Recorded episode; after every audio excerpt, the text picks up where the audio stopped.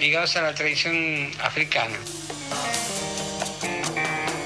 Escuchábamos a Roberto Rutiliano hablando de el concierto que se va a poder ver mañana a través de Jazz Online vía streaming del conjunto de la banda de jazz, banda, conjunto, grupo, bueno, eh, Coltrane Afro. ¿sí? Él explicaba bien, es eh, la música de John Coltrane y la música que le gustaba a John Coltrane desde una visión afro beat y, y cantón de jazz y pasando por todo ese tipo de música, de música negra a través del tamiz del jazz. Una muy buena oportunidad para ver algo nuevo de jazz en, en nuestro país, que hay mucho jazz y también hay espectáculos que se pueden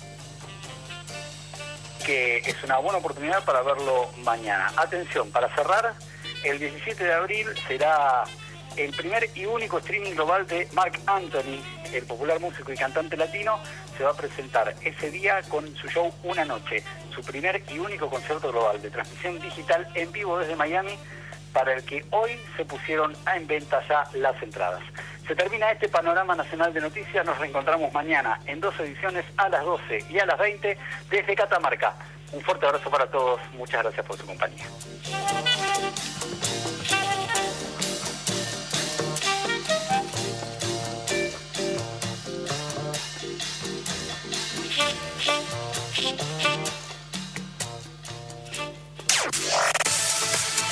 Informó la radio pública en todo el país.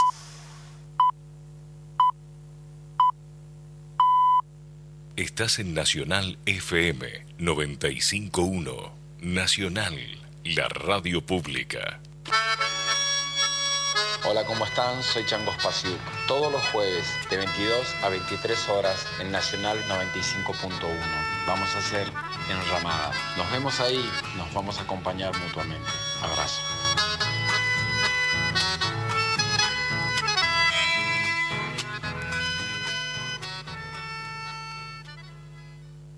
Yo no sabía que podía enfermarme de COVID en una reunión familiar con tan pocas personas y en tan poco tiempo. Yo no sabía que estando en el hospital en terapia intensiva, mi familia estaba toda contagiada de COVID. No sabía que mi, mi compañero era positivo para COVID.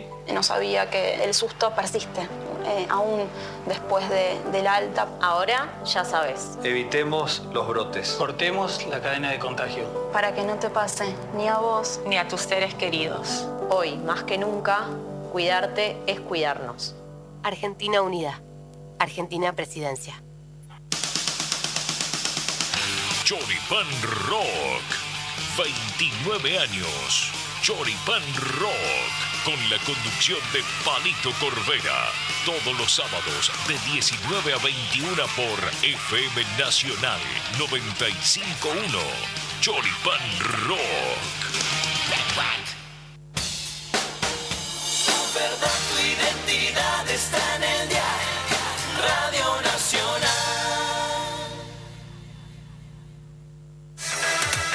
La radio pública nacional 95.1 FM. Snob.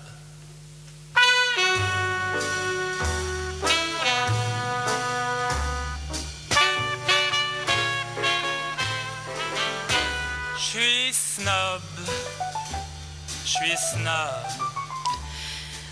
Muy buenas noches, queridos oyentes, queridos lectores. Eh, mi nombre es Victoria Cos y les, doy la bienvenida a un tercer episodio de este ya no tan nuevo ciclo radial llamado Las ñoñas, un espacio dedicado al análisis de libros.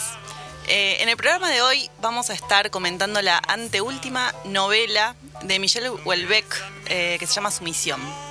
Bueno, tanto mi compañera eh, Julia Zambuera como yo somos muy fans de este autor, leímos gran parte de su obra y le seguimos los pasos desde hace varios años.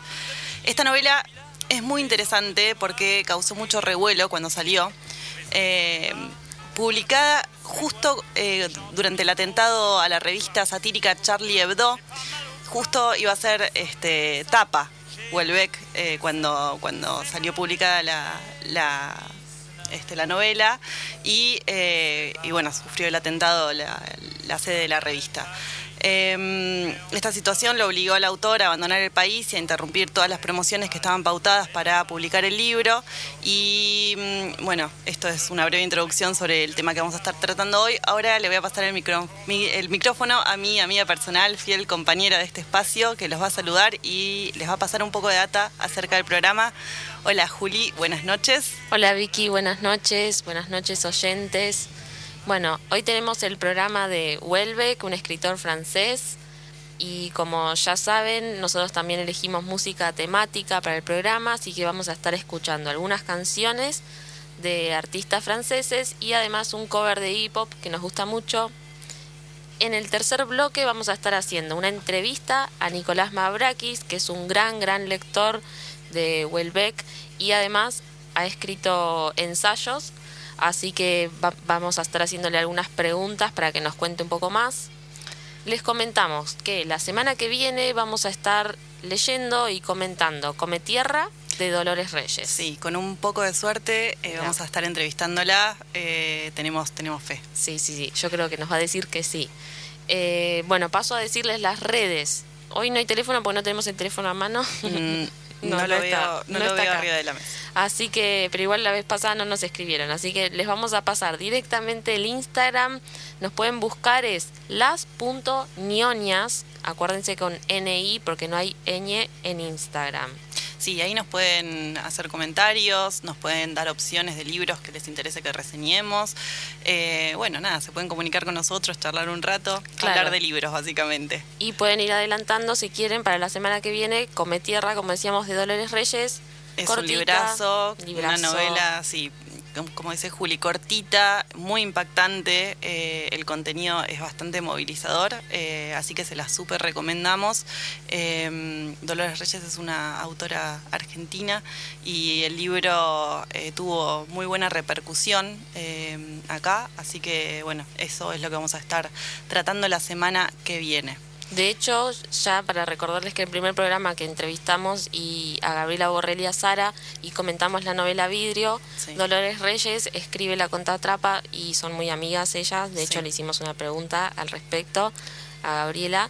Eh, bueno, pueden también escuchar los programas anteriores en nuestra cuenta de Spotify, que está también en, en Instagram. Sí. Subimos todo, queda tipo podcast. Y si les gustan los temas musicales, también están ahí. Así Sí, que hay una playlist dedicada a toda la música que elegimos para el programa. música temática. Much- música temática. Ahora vamos a escuchar de Sebastián Tellier eh, un tema que se llama L'amour et la violence.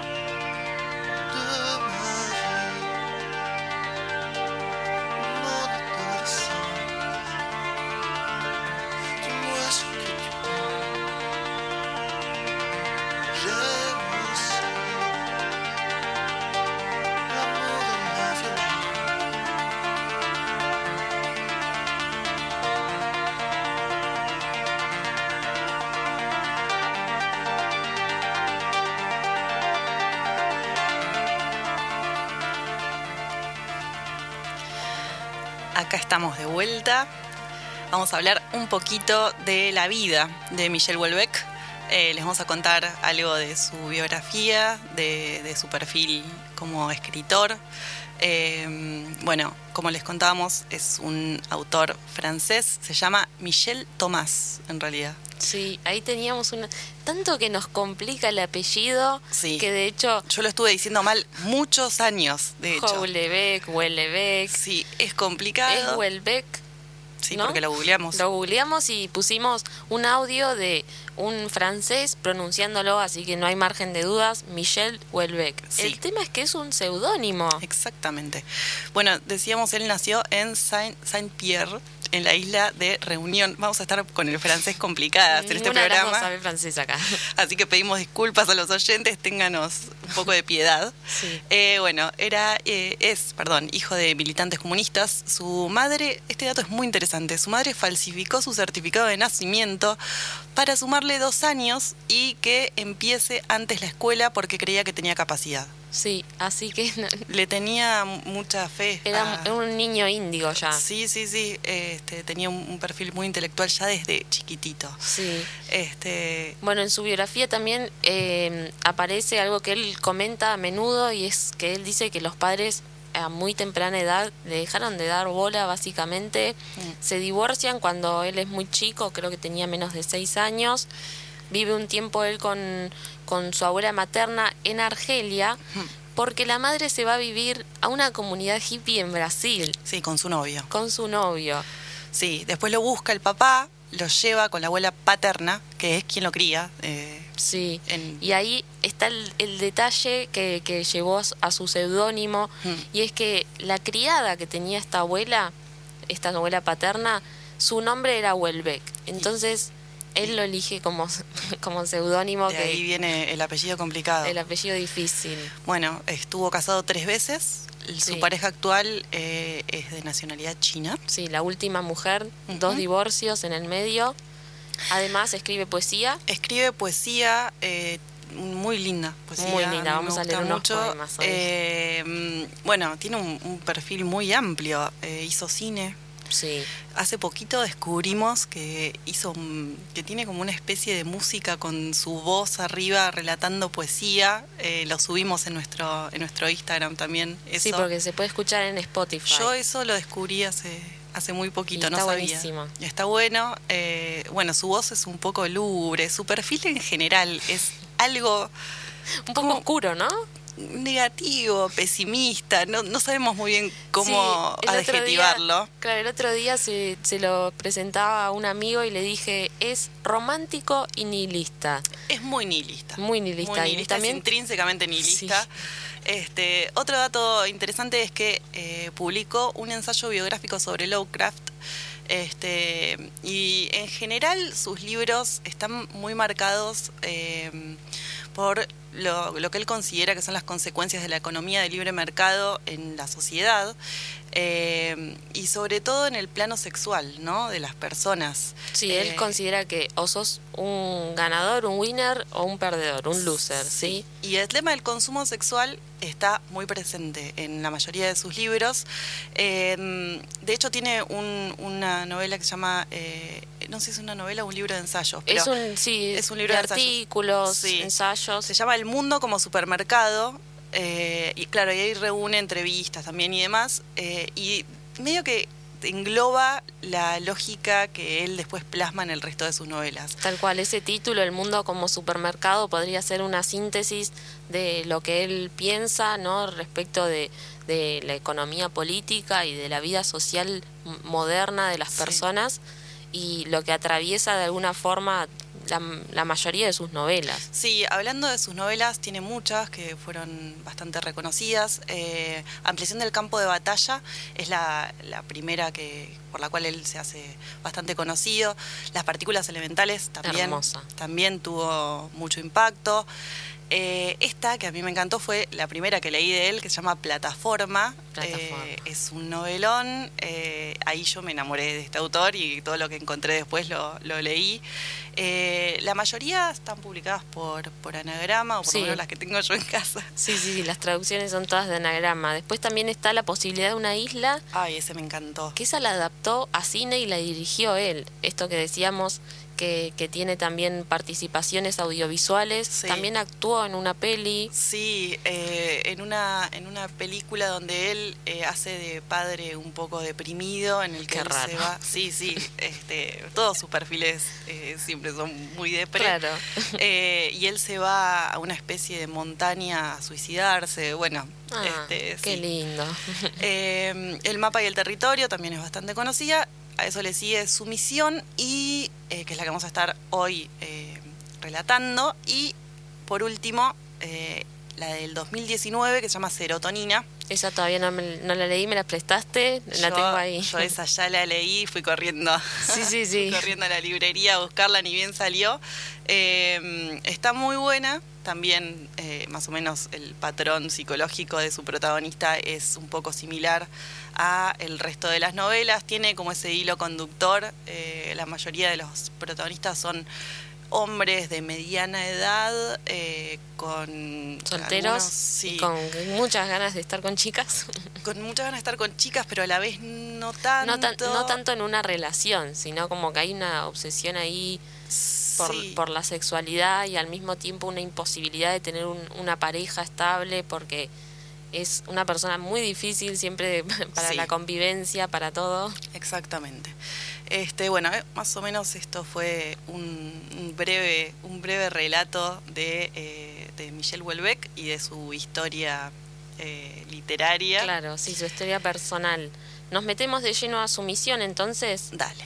La novela que vamos a estar eh, comentando hoy se publicó el 7 de enero de 2015, que fue el día del tiroteo en Charlie Hebdo, esta revista que salía semanalmente, satírica, Sí, trataba muchos temas de cuestiones sociales, políticas, Mm. religiosas. En Y- este caso puntual, eh, bueno, eh, eh, Michel Houellebecq eh, salía en tapa por esta novela, su misión, en la que se trata justamente la cuestión del Islam. Eh, es una novela donde se plantea una especie de distopía en la que eh, Francia se vuelca al islamismo eh, y bueno, y a través de las urnas se vota un presidente musulmán. Tal cual. Una de las cosas que veíamos, así buscando sobre el autor también, es que así como est- estuvo esta coincidencia de que el día que él saca la novela que trataba sobre cuestiones que tienen que ver con todo lo que pasó, en- o sea, con el tiroteo en Charlie Hebdo, y también anteriormente le había pasado Sí, con, con- otra novela y las Torres con Gemelas. con plataforma. Con plataforma y Sí, las Torres también Gemelas. ahí hay una especie de, de vínculo, este, Sí. así que bueno, Esto que nosotros decíamos que, que bueno, lo han lo han tildado capaz de, de como de visionario en ese sentido, pero que nosotras futurología, hace futurología, pero que nosotras eh, comentando en realidad decíamos que es un tipo que la tiene muy clara, tiene muy buena lectura política, muy Sí. buena lectura social, Sí. tiene una marcada mirada, de hecho, bueno, el personaje de, de su misión, Mm. eh, él hace su doctorado sobre Huysmans, que es eh, también un escritor que ya sabemos que tiene un estilo así al- a, los Schopenhauer, de Sí. pesimismo, muy decadentista. Sí, yo creo que él se siente un poco identificado con ese Sí. autor y que por eso de alguna forma se fanatiza tanto y, y bueno, lo, lo Claro. deja muy plasmado en la, en la novela. Pero viste que esto que también que también está mencionado Nietzsche, eh, no podemos dejar de lado que también estas menciones que hacen los protagonistas son también lecturas que trae el autor y que reflejan su forma también de pensar. De hecho, eh, esto también lo comentábamos, tiene, tiene como una especie de, de- de literatura de ensayo en, Sí. en sus novelas, como que de alguna forma a través de, de los dichos de sus protagonistas, él deja entrever sus pensamientos con respecto a diferentes temas políticos, sociales, eh, nada, de diferente índole, en donde él expone, digamos, cuál es su postura sobre diferentes, Tal cual. diferentes temas. Tal cual. Y bueno, eh, entonces cuando pasó esto, del el día que se publica la novela y es el día del atentado en Charlie Hebdo, se tuvo que cancelar el, digamos, el tour que iban a hacer. Sí, eh, para publicitar su libro. Porque se muere aparte un amigo suyo que estaba Sí, trabajando en pero el diario. sobre todo porque él queda en el centro de la escena. eh, Él no tiene un perfil mediático demasiado marcado, digamos, no lo veo así muy amigo de los medios de comunicación. Pero sí sus declaraciones fueron tremendas. Pero ahí, bueno, este, se lo tildó de, de misógino, Sí. xenófobo, eh, machista. Bueno, a ver, digamos que en general es blanco de muchas críticas. Es un autor muy polémico. Muy polémico. Muy polémico. Cuando uno lo lee, al principio hay algunos golpes que son difíciles de digerir porque, a ver, eh, presenta cosas que son a, a simple vista políticamente muy incorrectas. Sobre todo muchas cosas en relación a la mujer. Sí. Tirotea mucho a, lo- a, a Francia, a la cultura francesa. Sí, eso en, en serotonina todavía más. Eh, este, así que, que bueno, eso fue un resumen chiquitito de, Sí. De la novela que vamos a estar hablando hoy y, y del autor. Eh, si te parece, hacemos una, Una pausa y después vamos de lleno a, a presentar El su, libro. su misión, sí.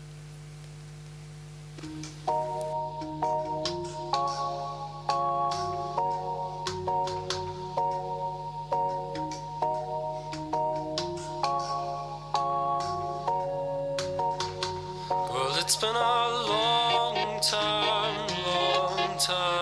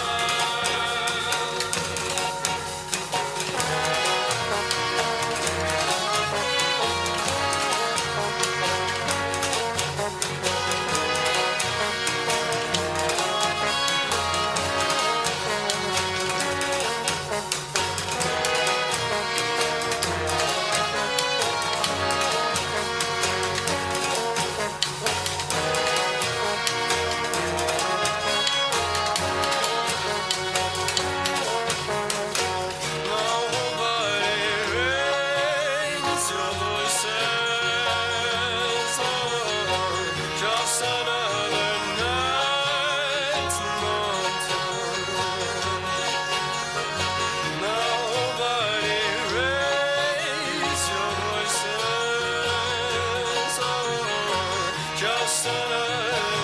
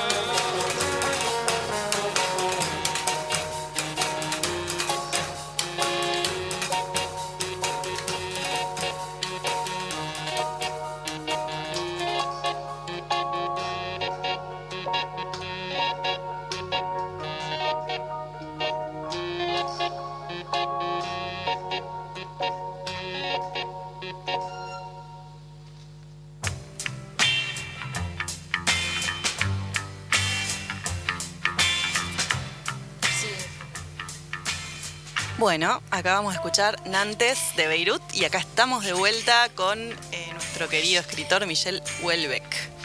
Como decíamos, es un escritor bastante, bastante polémico. Ahora nos vamos a estar metiendo de lleno, de lleno en esta novela, su misión. Eh, las dos la leímos ot- otra vez, ya, ya la teníamos leída, pero la volvimos a, a refrescar en tiempo récord. Tiempo récord Sí, y sí, yo la terminé de leer de vuelta hace un par de, un par de horas. pasándonos fotos, todo, mira lo que puso acá, mira esto, mira lo otro. Sí, sí, todo muy, muy caliente. Sí. Eh, bueno, como decíamos, a ver, vamos a empezar por el protagonista. Se llama François, François es un profesor universitario. especialista en. A ver, decilo vos que a mí no sé. Huysmans. Muy bien. No, bueno, este, es especialista en un autor, también francés. Sí, hizo su doctorado sobre él. Tiene 44 años el personaje. Sí. Vive eh, en el barrio Chinatown. en el Chinatown de París. Eh, al principio eh, nos empieza hablando un poco de algunas relaciones intermitentes que tiene con diferentes mujeres. La mayoría lo dejan, lo dejan por, por otra persona. Sí. A él medio que eso le, le molesta porque bueno, él se siente también persona, así que como que siente que le quitan un poco de entidad. Pero cada tanto está con alguna alumna. cada tanto está con alguna alumna. Hay una, una chica en, en particular que le, le interesa más y con la cual mantiene un vínculo un poco más profundo. Sí. Se llama Miri- Miriam. Sí. Eh, bueno, en el, en el medio también como que empieza a sobrevolar eh, la novela el tema de las elecciones. Estamos en un clima preelectoral. Eh, se empiezan a percibir eh, algunas, algunas cuestiones como, bueno, nada, el cambio en la sociedad, el clima expectante, Sí. este, están todos atentos a ver qué es lo que, qué es lo que va a pasar. Eh, hay bastantes partidos que están en juego, pero ya se percibe que ahí va a haber algo que, digamos, que va a mover el tablero. Tal cual. Esto entonces nosotros no sé si mencionamos, pero está planteado como unas elecciones futuras en el 2022. Exactamente. El- el- la novela transcurre en el 2022. eh, recordemos que fue escrita, fue publicada, perdón, en el 2015. Claro. eh, así que es como, bueno, nada, lo plantea como en un futuro. Ahora ya, ya está acá. digamos. Claro, sí, sí, ya está. El ya futuro ya estamos llegó. llegando. Tal cual. Y en estas elecciones presidenciales, eh, la derrota y la, o mejor dicho, la victoria, la victoria y Sí. la derrota del, del oponente es de Mohamed Ben Aves y el oponente sería la, la candidata del Frente Nacional. Y en segunda vuelta, Sí. esto más o menos hacia la mitad de la novela, un poco antes transcurre, Sí. es que gana, ¿sí? Sí. Y ahí, a partir de ahí, en la novela empiezan a verse una serie de cambios que Sí. genera eh, la victoria de, de, de un representante. Eh, Sí, igual di- digamos que para, para llegar al poder se tiene que, que aliar, digamos, con el partido de izquierda. claro, Eh, así que digamos que tienen poder, pero a su vez necesitan ser un poco moderados con sus acciones porque tienen que compartir el liderazgo con otro partido también. claro, sí, hay como una transición. ¿no? Exactamente. Sin embargo, ya digamos que se planta una semilla y se empiezan a percibir cosas eh, a nivel social. A ver, por ejemplo, no sé, él va por la calle y ve que las mujeres ya de repente no usan más pollera, Tal cual. todas empiezan a usar pantalones. Eh, en, la, en la universidad también empiezan a, a haber cambios. Eh, de repente llega un día y se encuentra con dos, dos eh, hombres musulmanes que están en la puerta y él no sabe muy bien cuál es el rol de ellos. Bueno, y un, par de cositas más que el autor empieza a ir met- metiendo, digamos, y, lo interesante es que, a ver, él lo, lo plantea como, como una especie de, de pulpo que, eh, que empieza a abarcar todas las, las cuestiones de la, de la sociedad, digamos, tanto lo político como lo educativo, como, Sí, como la poligamia también que se instala, eso es lo que más le interesa a él. lo que más le interesa. De hecho, cuando se entera que un compañero de la universidad se casó con una mujer y a la semana siguiente ya se estaba por casar con otra, Hmm. ahí se volvió loco, eso le interesa mucho. Sí, conoce un- a un compañero de la universidad que lo invita a tomar un café, eh, es, es musulmán, y ahí como que eh, se empieza a interesar un poco Sí, más. Se empieza a plantear ciertas cosas. sí. Él eh, dice en un momento que eh, se, digamos que tuvo como un roce con el catolicismo, pero que no le terminó de, de cerrar. No se lo presenta como un personaje demasiado religioso, sino más bien alguien abúlico, desinteresado. eh, Lo, único que, que dice más o menos en relación a la religión en un momento es cuando él se está quejando de su propia vida, digamos que irse a un monasterio sería la solución para que le dejen de pesar todas estas cosas de su propia vida. Sí. Como que A él le pesa todo, le pesa todo. su cuerpo, le pesa, digamos, él como que empieza a percibir cierta decrepitud en su cuerpo, en el de las mujeres también es muy enfático con el cuerpo de las mujeres Sí.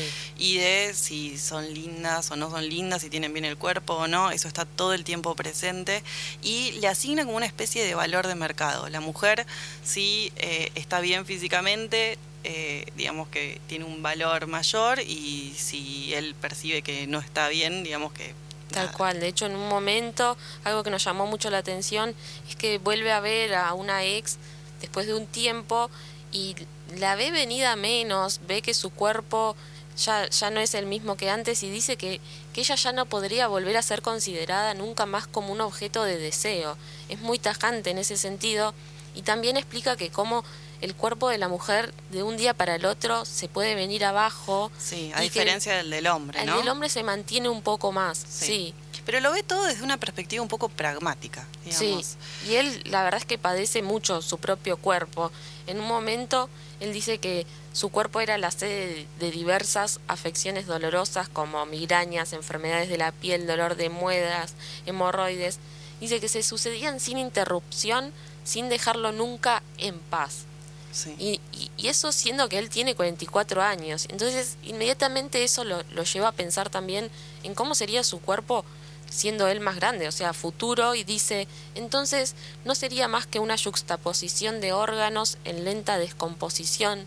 Y mi vida se convertiría en una incesante tortura, monótona y sin alegría. Bueno, así que no está contento con su vida amorosa, tampoco le interesa demasiado la política. Tengo acá una, una frase que más o menos lo encierra, se encierra el sentimiento que él, que él tiene con respecto a lo que está pasando. Dice, estaba también la campaña electoral. Muchos hombres se interesan por la política y la guerra, pero yo apreciaba poco esas fuentes de diversión. Me sentía tan politizado como una toalla de baño. Y sin duda era una lástima. O sea, Claro. esa apatía está presente todo el tiempo. Tal cual. Este, mm, Después, algunas cosas también que hace mención en relación, viste que vos dijiste esto del pulpo, que, que, que entra por distintos lados, es, esta nueva política, digamos. que se va filtrando Sí. de a poquito en todos los ámbitos de la vida de, de- de las personas. Claro, y en la suya personal él queda corrido de la universidad Sí. porque básicamente lo que tiene que hacer es convertirse, ¿no? Para poder mantener ese puesto de trabajo. Sí. Y, y también... Esto, sí, esto después de que ganan las elecciones. Claro. Eh, lo interesante también es, es el, el- el pre, digamos, Sí. el antes. Eh, por ejemplo, acá tengo una, una cita, dice, durante las semanas siguientes al escrutinio se extendió por el país un ambiente extraño y opresivo. Era como una desesperación sofocante, radical, pero en la que brotaban aquí y allá destellos insurreccionales. En ese momento fueron muchos los que optaron por el exilio. Compañeros de él se empiezan a ir, a él le dicen que le convendría eh, poner su plata en una cuenta del exterior. Sí. Eh, y él dice que no se quiere ir porque siente que es como una, una rata yéndose en un barco. Sí. Y esa es, esa es, digamos, su manera de, de justificar quedarse. De hecho, eh, una chica con la que ella se, con la que él se está viendo al principio de la historia se va, se exilia a Miriam. Israel. Sí, Sí, porque ella es judía. porque es judía. Entonces, si bien eh, entendemos que, que, que con, con el catolicismo iba a ser todo más tranquilo, se sabe que, que con el judaísmo no era, no era la misma tranquilidad, digamos. No, exactamente. Eh, empiezan a sucederse eh, episodios de violencia. Sí. Eh, de repente él cuando en un momento decide irse por un tiempo a, a un lugar cercano, pero como más campestre, digamos, llega a una estación de servicio y ve que la cajera fue asesinada. A él como que esto tampoco le genera demasiado no hace impacto. nada, yo realmente esa No. parte las dos veces tuve que volver y es Sí. leí bien, ve una cajera eh, Sí, ensangrentada en el piso y no hace nada. No, no solamente que no hace nada, sino que va y se agarra unos snacks. Sí. se carga la nafta que necesitaba, se sube al auto y Y sigue después viaje. ve un par de cuerpos más, pero tenían una ametralladora ellos. Sí, y Entonces también, también dice que los que iban caminando con ametralladoras iban de lo, lo más campante, digamos, sin Sí. ningún tipo de, de problema en ir caminando por la calle con dos ametralladoras gigantes. Tal cual. Este, bueno, nada, eso empiezan a, a sucederse eh, incidentes esporádicos, eh, a- también hay profanaciones de mezquitas. Sí. Eh, digamos que el clima se empieza a poner más picante. Se empiezan a percibir cambios, justamente. Sí. La, la actitud de los medios es muy llamativa. Lo, lo- lo bueno también es que Welbeck va haciendo como una visión muy integral de, de todo, digamos. En relación a los medios, dice que hay como una especie de silencio, de pacto de silencio, en los que no se cuenta qué es lo que está pasando a nivel social. O sea, todas esas explosiones de violencia, todos esos incidentes, marchas y demás, no están siendo refleja- reflejadas a nivel mediático. No, tal cual. De hecho, él lo poco que puede dialogar es con amigos que están muy en tema, eh, que saben más o menos que por qué están pasando. En un momento se, se interrumpen las elecciones y eso también es un revuelo y los medios no dicen nada al respecto. No, pero también dice, por ejemplo, que la mayoría de la gente parece haberse cansado de escuchar hablar del tema. Digamos, como que nada, había una especie de resignación y ya de hartazgo. eh, y que la- el clima era, bueno, que pase lo que tenga que pasar. digamos. Claro, sí. Ese, básicamente. Después algunas cosas que a mí me habían interesado particularmente, pero bueno, por esto de que eh, ya aprovechando que, que la novela tiene eh, mucha carga política y social y tiene muchos conceptos sobre economía, eh, algo que, que me llamó la atención también para mencionar son algunas cosas en las que él eh, hace énfasis que eran los cambios que se, que se generaban con, con, esta, con esta nueva política. Y por ejemplo, en relación a la educación que decíamos más temprano, en este caso la educación eh, era solamente obligatoria hasta la primaria. Sí. ¿sí? Ya después, como que eh, todo lo que era enseñanza secundaria y superior Pasaba era a ser privado. privado, tenías que, te tenías que pagar. Sí. También, sí, Dice que a los musulmanes les interesaba mucho el tema de la educación, eh, Sí. sobre todo con los niños, porque ellos ven como una puerta de acceso ahí como para poder adoctrinar, digamos, Claro. a los más pequeños e instaurar, digamos, la lógica musulmana muy desde, desde la niñez. claro, sí. Eso es muy perturbador. Sí, lo es. Y después también eh, otro cambio que se veía era que, que, que surgían muchas pymes, que le daban importancia a las pymes, a las pequeñas empresas y todo lo que era así para que sean microemprendimientos. Sí, que eso decía que iba a ser bien, bien aceptado y- porque eh, eran, eh, digamos, empresas que habían sido un poco dejadas de lado Claro, y y que a cambio olvidadas. de sacarle a las que más tienen, iban a, a- a poner más ahí. Este, bueno, después está la relación con sus padres, también, como en muchas novelas de, este autor, siempre hay distancia, hay frialdad, eh, no tienen un vínculo estrecho. Eh, acá tengo una cita que dice, a veces me venía a la mente si volvería a ver a mis padres antes de su muerte, pero la respuesta siempre era negativa. Y no creía siquiera que una guerra pudiera arreglar las cosas. Encontrarían un pretexto para no alojarme. Respecto a esa cuestión, nunca les había faltado pretextos. Eh, bueno, no lo quería mucho. No, no, no. Eso también refleja un poco lo que lo que parece que, que él cuenta también sobre su vida personal. Sí, ¿no? Hay Sí. ahí un poco de Hay autobiografía. algo ahí. Este, bueno, ahí como que, bueno, la certeza del cambio se empieza a hacer palpable. Sí. Eh, a ver, mira, acá tengo.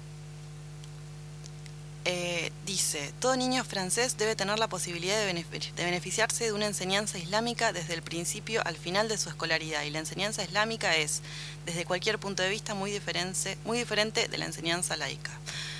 Eh, el tema de lo laico no les, no les copaba mucho a los, No. a los musulmanes, el tema de los, del ateísmo tampoco. Dicen que pueden tolerar bien al catolicismo, no tanto al judaísmo como decíamos recién, eh, pero eh, con los con el- los ateos no hay mucho, no hay mucha onda. Claro, es como que ellos no, le- no les gustaba, ¿viste? Esa, esa ya una postura en contra de, de, De la religión. Claro, eso ya no les gusta y además algo también que se menciona en la novela es que utilizan eh, la escolarización y la educación para transmitir sobre todo cosas sobre valores Exactamente. en los niños. Eh, vam- sí, vamos a, vamos a hacer. Ahí Juli me hace señas para que eh, paremos un ratito de hablar y les, compartamos un poco de, de música. Vamos a pasar a, a un tema y ahora rapidito estamos de vuelta con ustedes.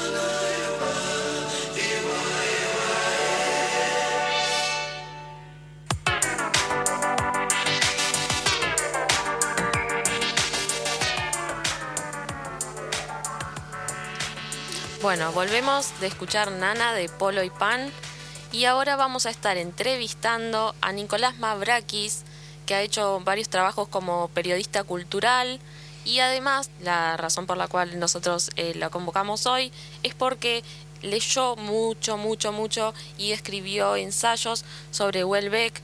Eh, uno de, fue uno de los coautores que debatieron en el libro Discutir Welbeck, cinco ensayos entre Buenos Aires y París, que fue publicado en Capital Intelectual en el 2015 y además publicó recientemente Welbeck Una experiencia sensible, ¿sí? que es un ensayo de la editorial Galerna donde está hablando del autor.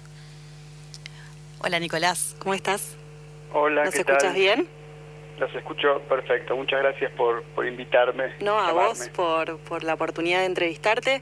Eh, somos Jul- eh, yo Victoria, Julia mi compañera, eh, y bueno, nada, la idea es charlar un poco acerca de este autor tan polémico. Ya estuvimos hablando un poquito de su misión, la novela, pero ya que te tenemos a vos que sos experto, queríamos preguntarte cosas más en relación también a, a la, la figura mediática, ¿no? A Sí. cómo, cómo él, algo que nos que, leíamos, cómo es catalogado como un escritor de derecha y antifeminista. Eh, sí, a ver, tiene varios tildes. eh, a ver, es un escritor provocador, se lo tilda de narcisista. Este, fue llevado a, la corte por diferentes organizaciones eh, musulmanas cuando este, ocurrió el episodio de Charlie Hebdo y estuvo muy en foco. Eh, no sé tu, opinión con respecto al tema. ¿Vos pensás que están bien, bien apuntadas las, este, las opiniones o que quizás es algo que él, digamos, intenta plantar, pero no es, es más un, un rol, digamos. Y hay algo de, de juego mediático. Si ustedes estuvieron leyendo o comentando su misión, por ahí pueden decir mejor que yo si les parece que es un, un misógino.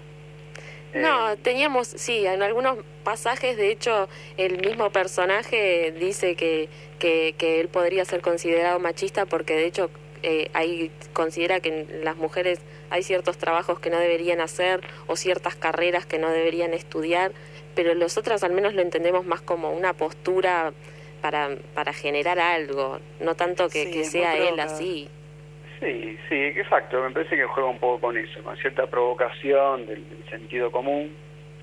Y, y después con algunas ideas que hay que pensarlas como literarias. O sea, están en una novela y tienen que ver con el personaje de una novela.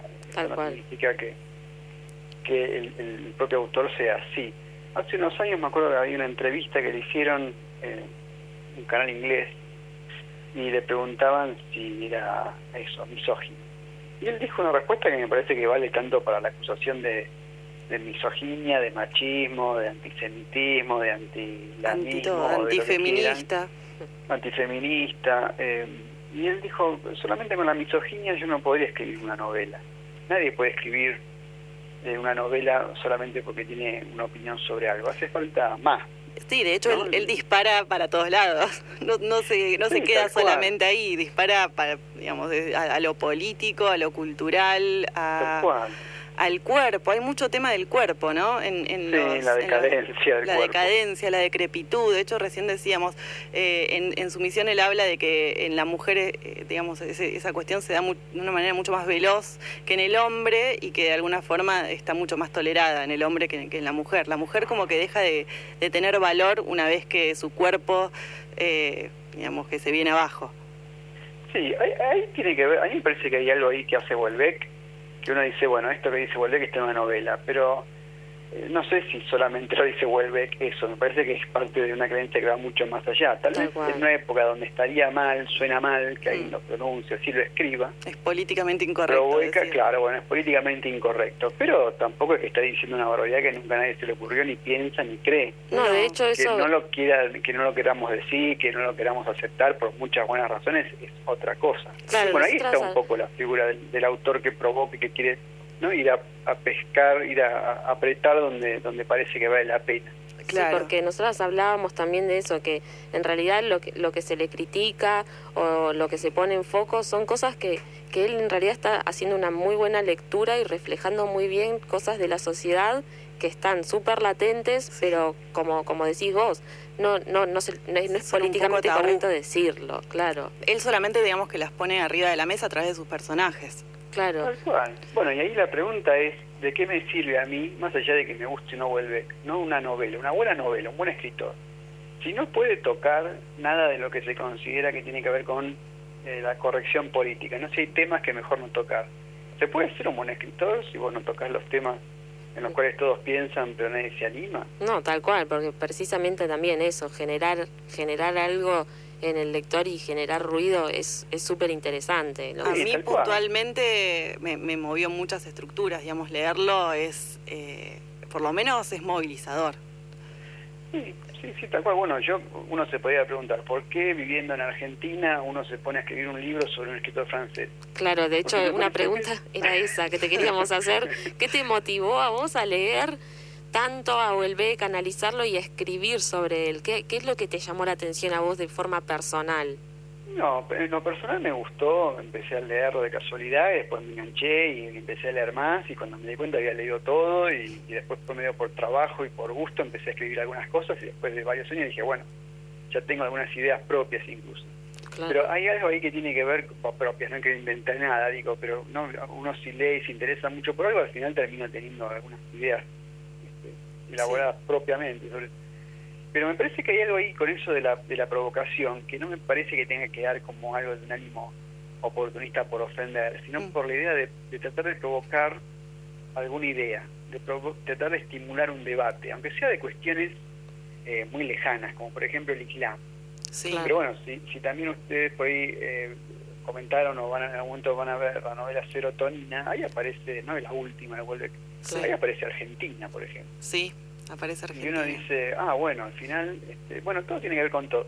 A lo que veo es que hay, me parece que hay un ánimo de este tipo de escritores, que no es el único que, que hay, en Argentina bueno, también hay, pero que retoma ese hábito de la literatura como algo que provoque, que dispare ideas, ¿no? Que, y que esas ideas no tienen por qué ser necesariamente cómodas o confortables para, para, para todos. Y eso me parecía que valía la pena Tal cual, Sí. esa ruptura es lo que también da espacio a, a que surjan ideas nuevas, a mentalidades nuevas. eh, es necesaria, de hecho. Sí, había, había varios debates en temas bastante polémicos, digamos. Eh, ¿Te gustan otros autores franceses aparte de Houellebecq? Eh, no, eh, hay uno que es medio amigo de él, eh, Carrer. Frederick Ah, sí, leí la novela, la de 090, nunca, nunca digo bien, 13,99 Ah, sí, Sí. centavos. Sí, porque cambió, cambió la moneda, era- eran francos y después fueron euros. Sí. No me acuerdo. cuál Está, está eran en la euros. película, Está ¿no? en la película, sí. Está una Este- película, después tiene una que está muy buena sobre la, el- el- las Torres Gemelas, el atentado en las Torres Gemelas. Sí. Eh, no, después, no, otros autores franceses. Eh, Carrer me gustan los ensayos que tienen, la- esa biografía de Limonov. Pero no, no es que no es una cosa así de francófilo que estoy leyendo literatura Claro. francesa. No, no, no. Y, y, Para nada. y ya que estamos así en preguntas chusmas, cuando estuvo Huelbeck en Buenos Aires, ¿fuiste? Sí, tuve la suerte de que eh, Gonzalo Garcés, que es el editor de, de Galerna, que ya lo era en ese momento y que es eh, un gran lector de Welbeck también, él estuvo detrás un poco de la organización de la, de la visita y bueno, ahí organizó algo como para conocerlo. ¿Lo conociste Eh, entonces? Sí, yo, lo que uno puede conocer sin saber hablar francés. Claro. Ah, eso, eso te íbamos a preguntar también. No, si vos no si, si sabías francés o, y- o si lo No. leías en francés. No, no, mi- si, si yo, mi, mi conocimiento de francés eh, es, es muy, muy eh, rudimentario, así que no quise ni hacer bonjour y eso fue todo. Claro, está bien. Pero bueno, con Garcés haciendo un poco de traductor con paciencia. Y lo que, mi impresión de lo que vi es que es un- un- lo que pude llegar a conocer en este rato que estuve. Sí. Es un tipo que no tenía nada de lo que uno se imagina, ese destrato, esa... Claro, porque uno se lo imagina medio parco, medio antipático, como no, que... para nada. No. La verdad que me pareció una persona... Y ahí uno también se da cuenta un poco lo que es el personaje mediático, Claro. el personaje que, que está ahí para, para llamar la atención y el, el autor real.